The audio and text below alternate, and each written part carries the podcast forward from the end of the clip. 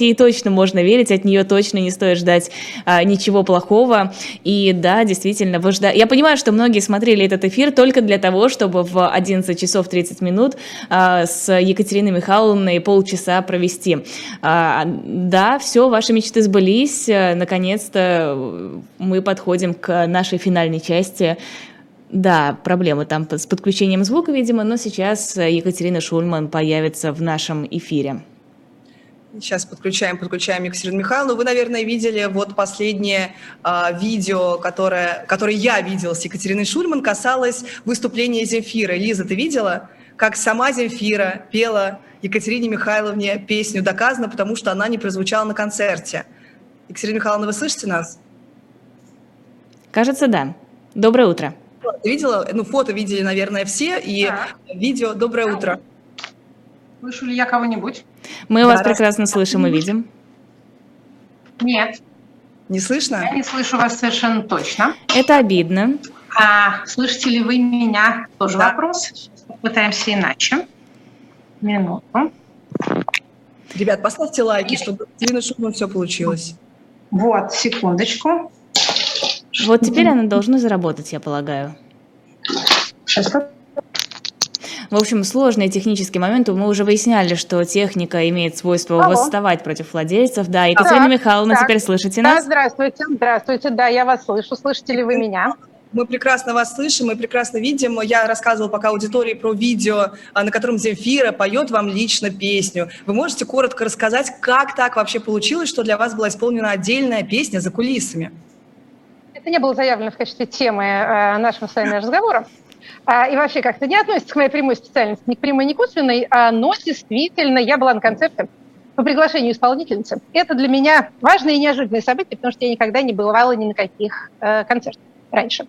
А, и поэтому, как сказать, много новых впечатлений. Потом мы разговаривали после мероприятия, как это называется, за кулисами, или как это совсем профессионально называется, бэкстейдж. Я бы не назвала это прям каким-то специальным исполнением, но вот так так получилось. А, конечно, все эти песни, которые являются таким саундтреком для меня, а, по крайней мере, начала 2000-х, услышать исполнение их живого автора, это впечатляет. И все зрители также были впечатлены, мне кажется, те, кто видел эти фотографии и видео. Но давайте перейдем к заявленным темам, чтобы не отходить от вашей специализации и от изначального плана. Конец мобилизации. Верите ли вы, что действительно в ближайшее время а, мобилизация в России будет приостановлена? Ну, смотрите, а тут есть несколько планов. Есть план юридический, есть план практический. Мобилизация была объявлена указом президента, и только указом президента она может быть прекращена. А если вы думаете, что это какой-то наш такой специальный легизм, не имеющий отношения к действительности, то я бы обратил ваше внимание на э, разъяснение э, военного комиссариата Западного военного округа, которые ровно так вот и сказали лаконизмом, достойным римлянина. Указом президента начато, указом президента должно быть закончено. Пока об этом не объявлено таким образом, а мобилизация является продолжающейся. А некоторые на это говорят, что в законе о мобилизации и в законе об обороне не сказано напрямую о правовом режиме прекращения мобилизации. Это действительно на самом деле так. Но если она объявлена указом и нет указа о том, что она останавливается, значит, она продолжается. Это с точки зрения правовой. С точки зрения практической, очевидно, и, собственно говоря, было известно задолго до этого, что 1 ноября начинается регулярный осенний призыв а, в армию. Это тоже было сделано указом президента в обычном порядке, и э, особенность состоит только в том, что в этом году призыв должен завершиться за два месяца. То есть он будет продолжаться с 1 ноября по 31 декабря 2022 года. Обычно он продолжается три месяца, в этот раз два, что тоже, в общем, может э, говорить нам о том, что по его окончании силы и э, организационные административные ресурсы военкомата понадобятся на что-то еще. Очевидно, что две такие большие кампании, как мобилизация и призыв, одновременно проведены быть не могут. С одной-то справляемся мы не то чтобы как-то очень блестяще. Поэтому все понимали, что до 1 ноября нужно каким-то образом какой-то этап э, завершить. Далее началась такая разноголосица региональная. Мы помним, что отдельные регионы, довольно больших количествах, несколько десятков, регионов объявили о том, что у них уже все хорошо, что они уже с мобилизационным заданием справились, потом у них возникали какие-то донаборы, какие-то вторые волны, потом отрицалась волновая природа мобилизации, говорил, что никаких волн у нее нету, потом э, мэр Собянин, э, мэр Москвы, объявил о том, что у Москвы все совсем закончено, потом вроде как завершилась мобилизация в Петербурге, потом это было опровергнуто. Также мы знаем, что э, в ряде регионов, в которых было объявлено о завершении мобилизации, продолжают хватать людей, продолжаются облавы на а, предприятиях, он уже Ростех выражает озабоченность через своих официальных представителей, что у них в Рыбинске на заводе отлавливают людей, хотя вроде как а, уже не получено. То есть тут никакой единой картины мы особенно не видим. Но понятно, что все, а, скажем так, все недоделанное надо доделать максимально быстро. 1 ноября с тем, чтобы начать, э, собственно говоря, призыв, с которым тоже в этом году могут быть сложности, потому что э, люди уже более-менее поняли, чем это все может грозить, что хотя срочников вроде как не отправляют в зону боевых действий, но некоторые каким-то образом там оказываются, а кроме того, срочник довольно быстро может быть принужден к тому, чтобы э, сделать с контрактником и уже тогда, так сказать, законным порядком быть отправленным на, как это называется, линию соприкосновения. То есть тех, кто а, не попал, что называется, под раздачу к этому моменту, мы можем поздравить. То есть пока у них будет передышка. Очевидно, что вот эти вот объявления а, о финале шумные с участием а, министра обороны и президента и с поздравлениями всем, кто, так сказать, кто попал, и с благодарностью им за патриотизм, рассчитаны на то, чтобы снизить тот невиданный совершенно уровень массового невроза, который образовался из-за мобилизации. Если вы посмотрите на практически любые Э, результат социологических опросов на вот эти вот кривые, вы увидите поражающее воображение. Динамику, там, графики тревожности, например, оптимизма, э, вот, э, то есть они как-то там ровненько так шли, потом вдруг раз, так тревожность вверх, оптимистические ожидания вниз. Что-то надо было с этим делать, поэтому, очевидно, нужно было объявить об этом максимально торжественно. А передышка, я думаю, что не универсальная, а с продолжением, так сказать, эпизодических хватаний, но продлится до конца года. После этого, в зависимости от того, что будет происходить на фронтах, а об этом я уже судить не могу, поскольку ничего в этом не понимаю, а, но в зависимости от этого того, что так важно а, и что так трудно понять, а, может понадобиться и вторые, третьи, следующие волны мобилизации, как это было, например, во время часто вспоминаемой сейчас русско-японской войны. Там было, если я не ошибаюсь, 9 Э, волн, как мы бы сейчас сказали, 9 кампаний по э, мобилизации, по призыву, и никаким военным успехом, как мы знаем, это не привело. Вопрос, удастся ли снизить какой-то уровень напряжения в обществе, учитывая, что, да, мобилизация сейчас будет приостановлена, вероятно, но приду, продолжат приходить гробы, их будет все больше, то есть э, все больше людей будут погибать на фронте, и родственники вряд ли будут сильно спокойно к этому относиться. А, ну, смотрите, цинично рассуждая, погибших будет меньше, чем мобилизованных. Ну, как бы больше их быть не может, да, и также вряд ли их прям совсем всех а, поэтому мобилизация затронула больше людей, чем затронет и, затрагивает э, их гибель. Это было более невротизирующее событие, скажем. Это первое. Второе. А что касается родственников. Тут есть заблуждение, а, на которое, по-моему, указывал а, коллега мой Абаз Галямов, и я тут с ним согласна. Собственно, родственники, вот прямые семьи, а, тех, кто погибает, они будут для того, чтобы как-то свою душевную боль несколько снизить, они будут оправдывать происходящее, иначе это слишком невыносимо. Невыносимо осознавать, что твой близкий человек погиб ни за что, ни зачем, ни, ни с каким результатом. А вот знакомые, более широкий круг, вот они, э, скажем так, будут понимать, что произошло нечто, э, какое-то безобразие, у которого нет ни, ни, ни причины, ни э, никакого оправдания. Поэтому, да, гробы пресловутые, или нынче как говорят, эти пластиковые мешки оказывают воздействие на а, общественное мнение. Но я думаю, что мобилизация была таким масштабным шоком с ним мало что может сравниться, если только большое э, военное поражение.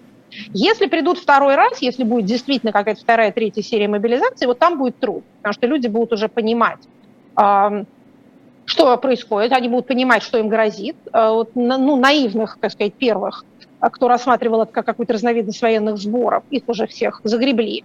Поэтому и ловить людей будет труднее, и реакция на это может быть более, скажем так, более, более радикальной.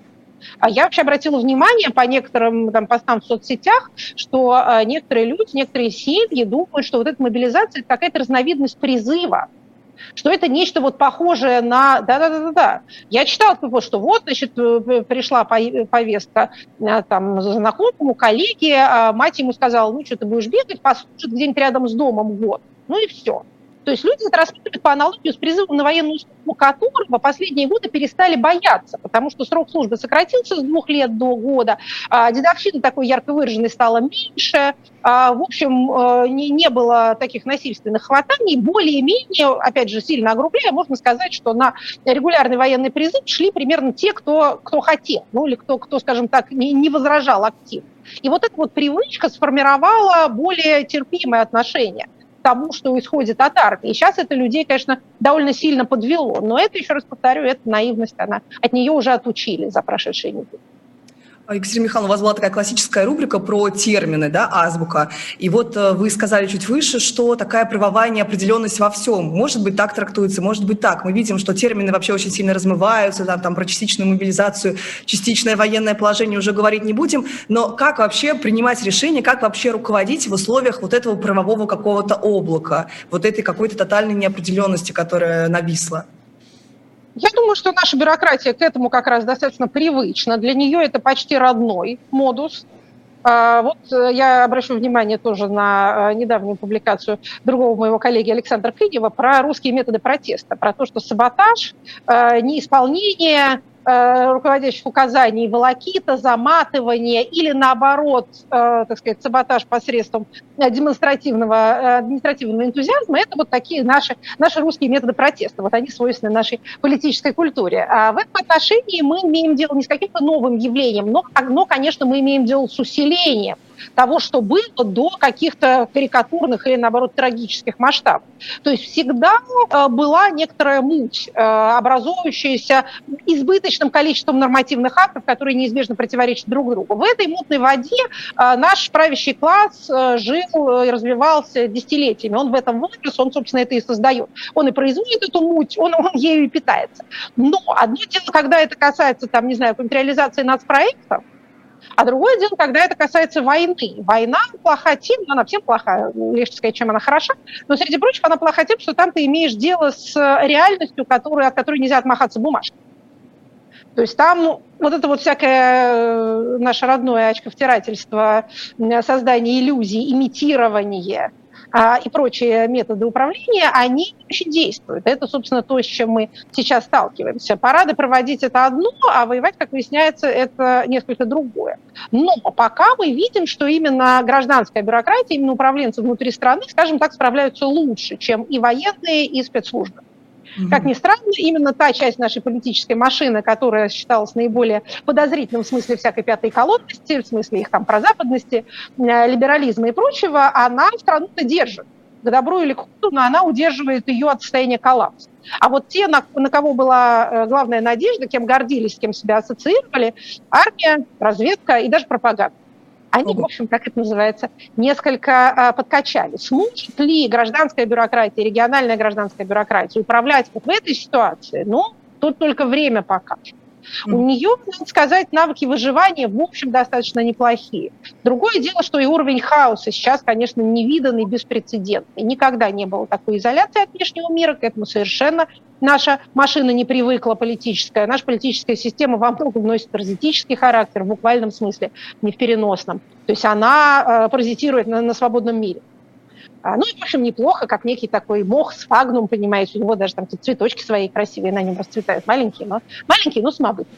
Вот э, если ты рос на, так сказать, тепле и влажности э, трубы, которая под тобой проходила, то ты вот там расцвел всем своим лишайником. А теперь, если трубу-то выключили, то как ты будешь, э, где ты будешь добывать питательные вещества? Это сложно. Это сложно.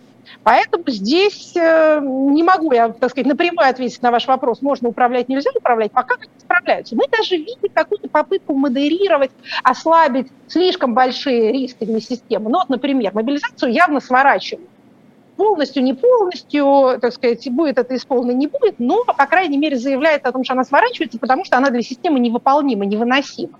Надо быстро это заканчивать. Слишком большой уровень недовольства, слишком трудно это делать, непонятно, куда этих мобилизованных девать, нету ресурсов для их, так сказать, переработки. Вообще не очень понятно, что с ними делать, когда их, наконец, таким трудом э, набрали.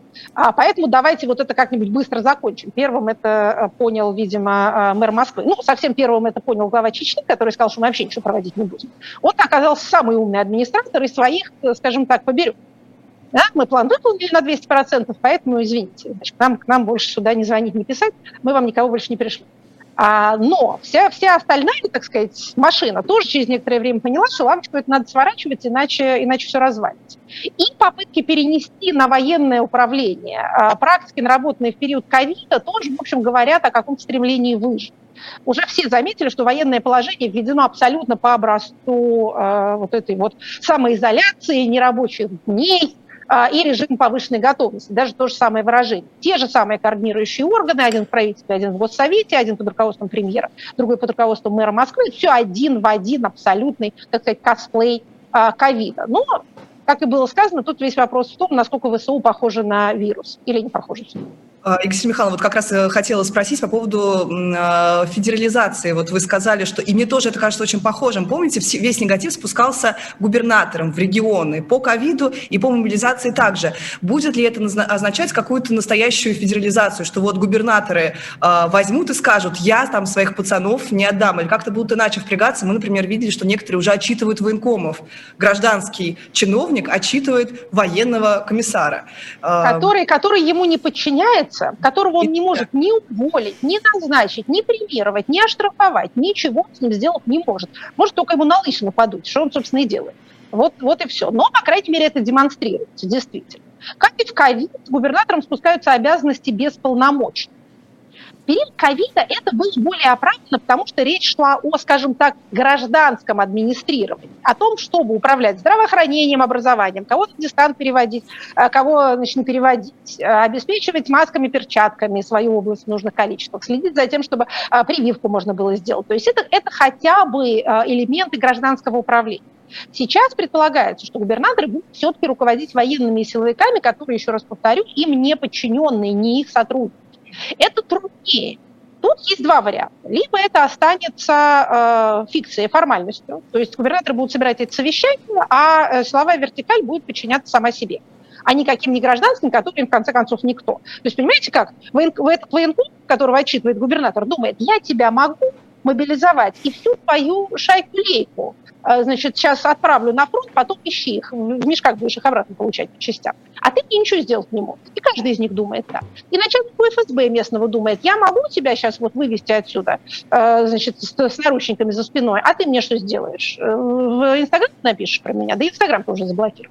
То есть это может просто не сработать. Либо губернаторы будут пытаться, а, опираясь на, так сказать, священное имя президентское и на то, что им дадено поручение из Москвы, как-то перехватывать рычаги управления э, на своих территориях. Это труднее. А, я не себе представляю, как это возможно, что называется, де-факто сделать, если только у тебя нет своей собственной армии, как в Чечне. Тогда можно. Тогда ты одновременно и э, губернатор, и генерал-губернатор, да? и гражданский управленец, и, э, так сказать, верховный главнокомандующий. А ну, где-то кроме Чечни может быть своя армия?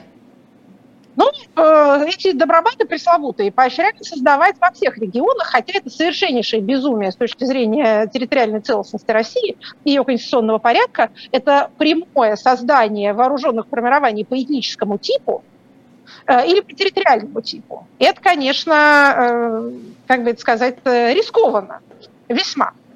Это примерно так же рискованно, как то, что сделал вот этот вот покойный военачальник Лапин, который сначала вооружил людей, а потом сказал что-то про их религию нехорошее, да, и через полтора часа его расстреляли из пулемета. Тут надо правильно, так сказать, вооружать людей, да, которые неизвестно, как к вам относятся. Но мы видим, что, по-моему, за исключением Чечни, нигде больше из этого ничего особенного не вышло. А хотя мы можем много чего не знать. Я не поручусь, что в других национальных республиках не появились такие же образования, которые просто не так светятся в ТикТоке, э, в отличие от чеченцев. Мариэл же набирали тоже, помните? Они как-то отчитались, что у них сколько-то тысяч тоже набрали. Да, отчитался-то много кто. Я помню, несчастный губернатор Гладков, Белгородский, тоже позировал перед отрядом каких-то лишенцев, которые выглядели как персонажи из операции «И» и «Приключений Шурика», вот эти вот, которые 15 суток э, отсиживают. Кто на, этот самый, на мясокомбинат. Сегодня заявок не прислал. Но, опять же, повторюсь, это то, что мы видели. Тут может быть много такого, чего мы вовсе не видим. Не все могут стремиться к публичности э, в, этой, в этом отношении. А вот секунду, здесь просто вдогонку про федерализацию же еще интересно, что возникают местные такие очаги активизма, например, там в Якутии, в Бурятии есть э, некие такие сообщества, что ли, которые борются с мобилизацией у себя конкретно в регионе. Может быть, это тоже даст такой толчок, чтобы люди себя мыслили вот своим регионом, там, этническим или просто субъектом вот своим, в своих границах, потому что это их касается конкретно людей. В национальных республиках, очевидно, зреет э, представление о том, что их больше бросают в мясорубку, что их набирают больше в процентном отношении, русских как-то там берегут, а их, значит, вот э, сразу отправляют на передний край. А я думаю, что это не совсем справедливо, в том смысле, что федеральному центру нет дела до русских, так же, как ему нет дела ни до какого другого этноса, им все равно. Просто они считают, что в тех национальных республиках, которые победнее, живут люди более без, безответные, которые охотнее пойдут. Их можно и запугать, и соблазнить какими-то воображаемыми выплатами. Они пойдут, поэтому их больше набирают. Я тут обращу внимание на расчеты, которые делала Медиазона, на вот их недавно опубликованные э, аналитические результаты. А там получается, что э, корреляция не с национальным составом, а с бедностью. Понимаете, тут опять тоже вульгарный марксизм работает. А, то есть те регионы, где, которые беднее, там выше процент мобилизованных от общего а, мужского населения. Многие национальные республики очень бедные. Что касается, э, так сказать, сепаратистских настроений, если вы спрашиваете об этом. Понимаете, когда мы об этом говорим, думаем, мы чаще всего себе представляем Республики Северного Кавказа, ну вот, вот Якутию, да, в меньшей степени. Но есть две большие рыбы, так сказать, совсем большие в нашем территориальном составе. Это Башкортостан и Татарстан. Вот это вот, э, так сказать, вроде как тихие субъекты федерации, но они большие, они богатые, у них есть, так сказать, титульная нация в достаточном, аккуратно скажем, проценте. Это всегда трудный вопрос, где сколько процентов, а, так сказать, э, основного этноса, кто, кто где русские, где, где не русские, кого больше. Но, тем не менее, поэтому так, так выразимся аккуратно. Они э, пока, так скажем, тихо сидят, не проявляют активности ни в одном, ни в другом направлении. Но, насколько это возможно, надо следить за тем, что происходит там, потому что они, скажем так, определяющие. А, вот раз уж мы заговорили о дискриминации, антисемитизм, который все чаще и чаще, мне кажется, проявляется в официальной повестке, а, зачем он нужен? В каких целях его используют или это какая-то неосознанная тенденция? Ну, как это, антисемитизм проявляется публично, но зато перед евреями извиняются публично. Это, по-моему, единственное, кроме чеченцев, кто может заставить а, президента и секретаря Совета Безопасности приносить извинения. Это интересно, да? Помните, в мае а, президент извинялся за Лаврова, а потом, правда, Песков это отрицал, потому что не гоже, но э, я думаю, что премьер-министр Израиля не будет выдумывать такую удивительную историю, а поэтому наверняка это так и было. А вот э, на днях секретарь Совета Безопасности извинился за своего помощника, который объяснял читателям аргументов и фактов, что, значит, там хасиды как-то лучше думают о себе, чем о всех других людях. А, смотрите, я думаю, что это никакая, конечно, не государственная политика это, э, что называется, как в известном анекдоте, накопилось. Да? Что, что это за вой на болотах? Вот это накопилось. А в этой среде, которая сейчас больше всего болтает на публике, а именно в среде военных пенсионеров, а эти настроения распространены. Они там все болтаются по поводу евреев, что-то им там не кругло в их разных местах на эту тему. Они выросли, э, что такое там друг другу рассказывали. А, поэтому, когда они начинают очень много разговаривать, а рефлексии у них нет, и самоконтроль у них тоже низкий, они начинают эту всю красоту балтовать, вне зависимости от того, насколько это вообще соответствует государственной политике. Антисемитизм не является уже давно и уж тем более не будет в ближайшее время значимым фактором в общественных настроениях в России. Во-первых, потому что чрезвычайно мало евреев, а, они, ну, как бы не, они не составляют э, такой общности, на которую может быть обращено общественное внимание. А во-вторых, потому что русский народ вообще к евреям равнодушен, он к национальному вопросу равнодушен.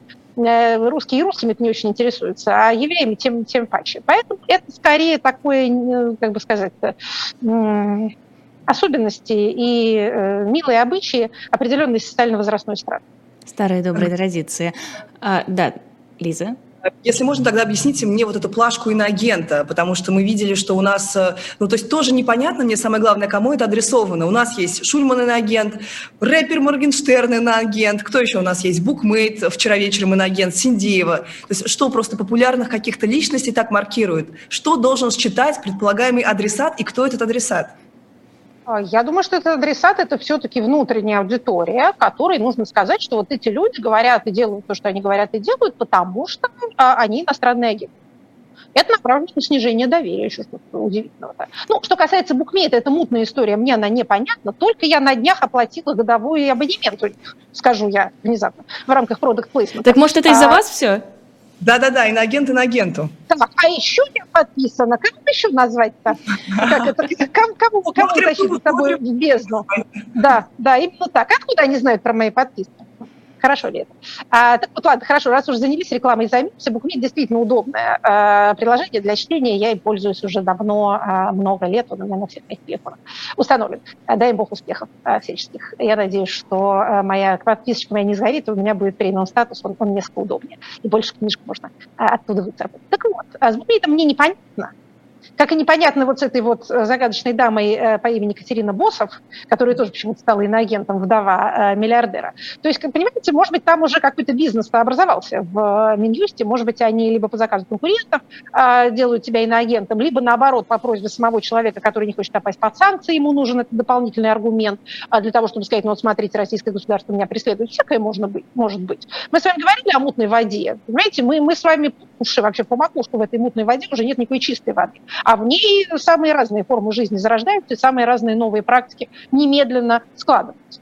Но, э, что называется, замысел, основной замысел состоит, конечно, в том, чтобы ограничить аудиторию и снизить доверие к публичным спикерам. Это все абсолютно понятно. То есть это вместо евреев? Геев. Причем, причем тут еврей? Вот, кстати, да, наверное, лучше на, как это, на геев лучше а, переключиться, потому что в отличие от антисемитизма, который является экзотической довольно, а, экзотическим поверьем, распространенным в определенных кругах начальства, а, гомофобия действительно в российском обществе достаточно распространена. Это связано с широким распространением тюремной культуры, и так просто, что называется, быстро от этого не избавишься. Поэтому спекуляции на этом, конечно, гораздо а, шире а, и шире применяются, и как-то, наверное, эффективнее, чем попытки ловить воображаемого еврея по кровати. Угу. Просто да, вот это отдельная тема, что, окей, ладно, были блогеры, которым нужно там доверие как-то снизить, а, политологи, журналисты, потом рэперы. Почему? У них же совсем другая аудитория. тоже аудитория. Ну и что? А вдруг их аудитория тоже как-то напугается, что он не просто так песню поет, а ему присылают слова песни прямо из Госдепа. А, ну как? Конечно, людям это как-то подозрительно. Эта плашка выглядит неприятно, она отпугивает. Ее, хочу сказать, и ставить-то неприятно. И читать ее тоже чрезвычайно мало удовольствия. Она какую-то тень бросает на все, что ты говоришь и пишешь все-таки. Да? Поэтому я не хочу сказать, что это стопроцентно эффективный инструмент. Я не то, что его перед, перед вами защищаю. Но а я хотела объяснить э, целеполагание. Целеполагание, мне кажется, достаточно прозрачным. А можно вас как политолога спросить вот про разные режимы? Путин же был разным, там в начале нулевых, потом там восьмой год, четырнадцатый год, и вот двадцать второй год совершенно какие-то разные, разные режимы. Действительно ли это так? И вот этот вот новый какой-то военный, что ли, режим, он надолго у нас вообще? Знаете, как это, раз вы меня как политолога спрашиваете, то я вам как политолог скажу, что нет, это не разные режимы. Это один и тот же политический режим, а, это персоналистская автократия, а, это политический режим, основанный на нескольких базовых а, принципах, которые не меняются. Давайте их попробуем назвать. Первое, самое главное, это связка власть-собственность, которой власть дает собственность, но не наоборот. То есть к должности прилагаются деньги, но не к деньгам должности. Значит, э, государство является центральным элементом экономической э, системы, и государство дает тебе э, доступ к любым финансовым экономическим ресурсам, но не наоборот. То есть в отличие от олигархии, где эта связь обратная, да, а тут эта связь выглядит так. Сначала власть, потом собственность. Сначала должность, потом деньги. Это первое. Тут, как мы видим, ничего не изменилось с тех пор, как элементы олигархической республики были ликвидированы уже в самом начале 2000-х. А, этот принцип остается неизменным, и вряд ли он сейчас каким-то образом а, поменяется. Скорее, этот принцип, наоборот, укрепляется. Значит, второе – это а, контроль над публичным пространством, не стопроцентный, но постоянно поддерживаемый. Это необходимо для того, чтобы вот эту имитационную часть э, эффективно проводить. Такого рода политические режимы стремятся контролировать электоральное пространство, кто выбирается, э, за, кого, за кого голосуют, какие результаты выборов. И он, он стремится контролировать публично-политическое пространство, кто объединяется, кому это можно, кому нельзя, какие функционируют партии, как работают или не работают НКО. И он стремится контролировать информационное пространство. Кто что на публике говорит, пишет, а теперь еще и поет пьет и пляшет, это тоже все для него важные э, элементы. То есть он хочет контролировать сознание людей. Не полностью как тоталитарная модель, нет у него идеологии. Сейчас она что-то не родится, не выходит каменный цветок. Но, тем не менее, для него этот контроль – это важный, важный элемент, так скажем, э, э, власти. Это вот э, второе вторая часть вот этого, этого политического режима. И третья, которая соотносится с первыми двумя, это примат назначенцев над избранными лицами. В такой системе администраторы являются политическими фигурами, но не, например, депутаты. А любые избранные лица подвергаются а, какому-то там, какой-то деградации, снижению полномочий, высмеиванию. Они должны быть комическими фигурами, у них не должно быть серьезной власти. Власть есть у назначенцев. То есть это система, которой правит бюрократия. Вот вам три столпа. Все остальное, что называется, прилагается к этому и может быть выведено из этого. А если тут у нас э, как минимум там с 2004 года, да, когда э, ЮКОС был разгромлен и когда после Бесланского э, теракта были отменены выборы губернаторов, то есть тем самым закреплена эта, так сказать, властная вертикаль, произошли тут у нас какие-то сущностные изменения? Нет, не произошли. И сейчас мы видим попытки системы как-то превратиться в более тоталитарную, например, породить какую-то единую идеологию, среднее образование – и высшее образование, но в первую очередь среднее, это вот относительно новое. И самое главное, граждан призывать мобилизовываться во всех смыслах. Мы видим, что эти попытки пока особенного успеха не имеют. Может быть, сумеют. Но я вам хочу сказать, что вообще примеров того, как автократия стала тоталитаризмом, у нас в истории немного. А, как это не грустно звучит, рыхлые слабые демократии становятся тоталитарными. Веймарская республика становится гитлеровской Германией, понимаете? И там относительно вольная а, Россия предреволюционных лет и даже начало 20-х становится после года Великого перелома а, Сталинской империей. Екатерина а, а вот так, чтобы... да, да. Простите, пожалуйста, время закончилось, да. у нас сейчас просто да. выгонять нас будет это, Алексей это, Алексеевич. Это тема на хорошую лекцию. А, я надеюсь, что нас еще будет возможность эту лекцию провести, и мы продолжим этот разговор. Екатерина Шульман, Лиза Лазарсон и Лиза Аникина. Утренний разворот. Спасибо, что были с нами. Всего доброго.